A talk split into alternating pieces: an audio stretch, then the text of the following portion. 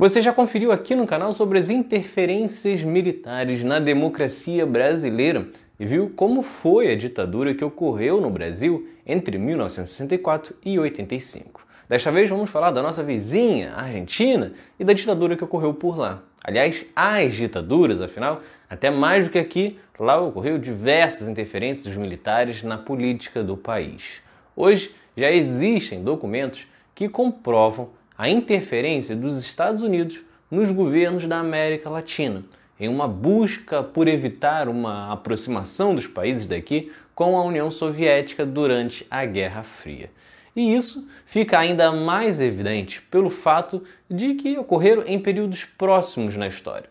No Brasil, Getúlio comete suicídio em 54 para evitar um golpe militar. Na Argentina, Perón sofre um golpe em 55. Depois, Jango é derrubado pelos militares em 64 e na Argentina ocorre um novo golpe em 66. Entre 74 e 79, Geisel assume aqui no Brasil durante a ditadura e, embora falasse em uma reabertura política, intensificou a perseguição a opositores, enquanto em 76 inicia uma nova ditadura na Argentina. Mas é a hora de contar como ocorreram todos esses golpes e ditaduras na Argentina. É Pilatos lá na Bíblia quem nos diz, e também faleceu por ter pescoço o infeliz autor da guilhotina de Paris. O primeiro golpe na Argentina ocorre em 30, com José Félix Uriburu, mas foi um processo mais rápido e que durou apenas dois anos. O grande ciclo de golpes no país, na verdade, se iniciaria mesmo em 43. Na ocasião, um grupo de militares ultraconservadores, extremamente católicos e simpatizantes do nazifascismo, derrubaram o presidente eleito Ramon Castilho com a argumentação de que buscavam combater as agitações políticas de grupos comunistas e ligados a sindicatos. Vale destacar, inclusive, que muitos nazistas pós-guerra se refugiaram na Argentina para não serem presos na Alemanha.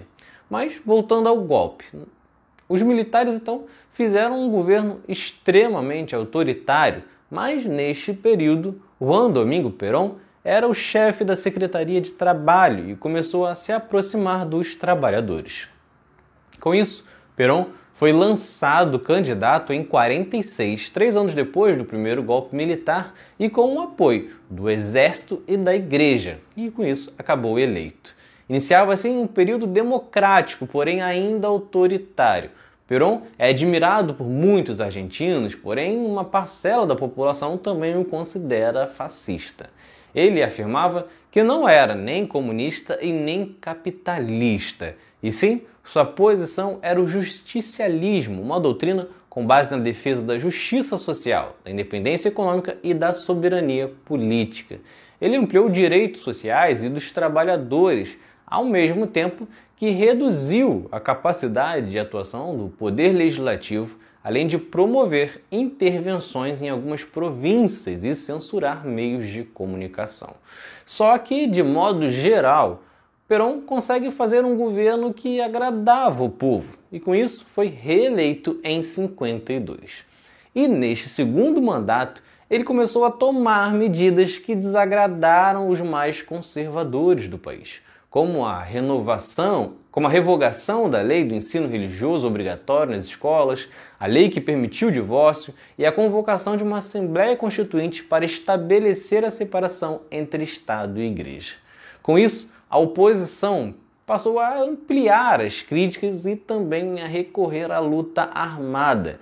Em 16 de julho de 55, o alto escalão da Marinha colocou em prática o plano de bombardear a Casa Rosada e assassinar Perón. Porém, o plano não deu certo e acabou acertando uma manifestação de apoio ao presidente, matando mais de 300 pessoas na Praça de Maio. Porém, isso não foi o suficiente para recuarem e em setembro de 55, a igreja e os militares deram um golpe em Perón, com ele solicitando então asilo à embaixada paraguaia. Para muitos historiadores, este golpe foi um grande erro, pois manteve na cabeça dos argentinos Perón como uma figura heróica, um salvador da pátria. E isso gerou um conflito até mesmo dentro dos próprios golpistas, que embora perseguissem opositores, o grupo tentava usar um pouco do peronismo para obter apoio popular e o outro queria o extermínio total dessa política. Durante este processo, peronistas então começavam a planejar uma revolta contra o governo militar de Aramburo, porém foram descobertos e com isso os militares aumentaram a repressão e impôs a lei marcial, ordenando o fuzilamento de todos que fossem apanhados com armas na mão. Esse racha interno antecipou o processo de redemocratização e foram convocadas novas eleições. Do exílio, Perón recomendou o voto em Arturo Frondizi, um adversário que ele considerava mais leal. Frondizi então foi eleito. Mas, novamente, a democracia na Argentina duraria pouco. Em 66, o país mergulhava em uma nova ditadura. O golpe viria para cima de Arturo Humberto Illia, que havia tomado algumas decisões que desagradaram os Estados Unidos, como a rescisão de contratos petroleiros com companhias estrangeiras, entre elas norte-americanas, porque os contratos foram feitos sem licitação. A lei de medicamentos, que limitava os lucros dos laboratórios farmacêuticos estrangeiros, a indefinição em promover sanções a Cuba, entre muitos outros motivos. Com isso, em junho de 66, Juan Carlos Zongoni dá o golpe, proíbe a atividade dos partidos políticos e cancela quase todos os direitos civis. Ele fica no poder por quatro anos, mas fragilizado com a quantidade de protestos, Juan Carlos Zongoni entregou o cargo. A junta militar indicou o Roberto Marcelo Levingston e que não teve capacidade de controlar a situação e com isso assume Alejandro Agustín Lanús. Lanús já tinha algumas divergências com o golpista Angônia e com isso, somando as crescentes manifestações populares por eleição, foram então convocadas as eleições, porém barrando Perón, que era o grande desejo do povo. Perón então apoia a candidatura de Héctor José Campora, que é eleito. Campora assume, cria a lei que garante a anistia aos condenados por crimes políticos e com menos de dois meses renuncia para abrir caminho para a eleição de Perón, que assume em 73. Só que o governo de Perón não dura muito pois em julho de 1974 Perón morre.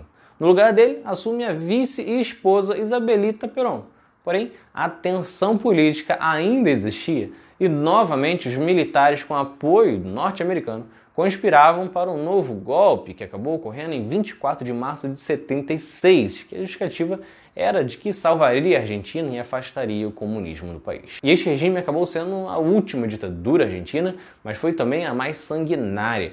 O regime começou com Isabelita Perón, ministros políticos, jornalistas e líderes sindicais presos.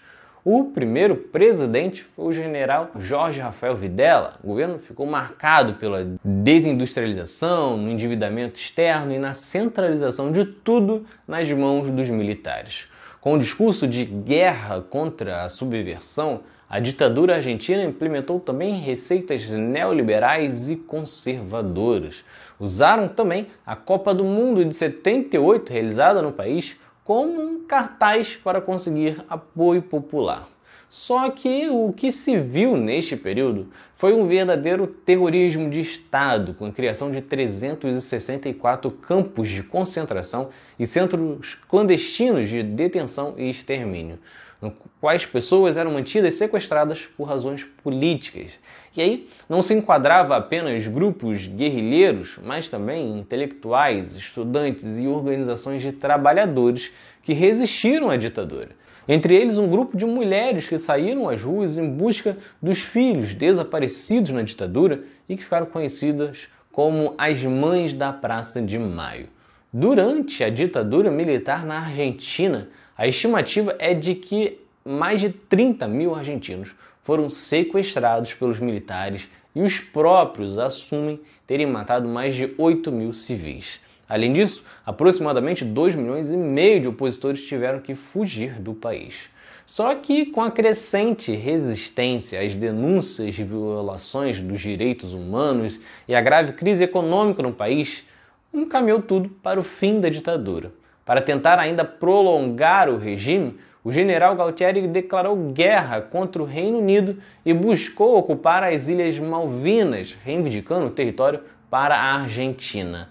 No entanto, o país foi derrotado, o que fez com que o orgulho nacional também ficasse ferido. Ciente do fim, os militares então fizeram uma lei de autoanistia para impedir que os militares fossem julgados pelos crimes e decretou a destruição dos arquivos que pudessem comprometer os membros do regime. Em setembro de 83, então, ocorre a eleição e Raul Ricardo Alfonsin é eleito, que anula a lei de alta anistia e conduz o país para o julgamento e condenação dos militares integrantes da cúpula do regime, incluindo o general Videla. Só que em 86 é aprovada a lei do ponto final, que interrompia os processos judiciais.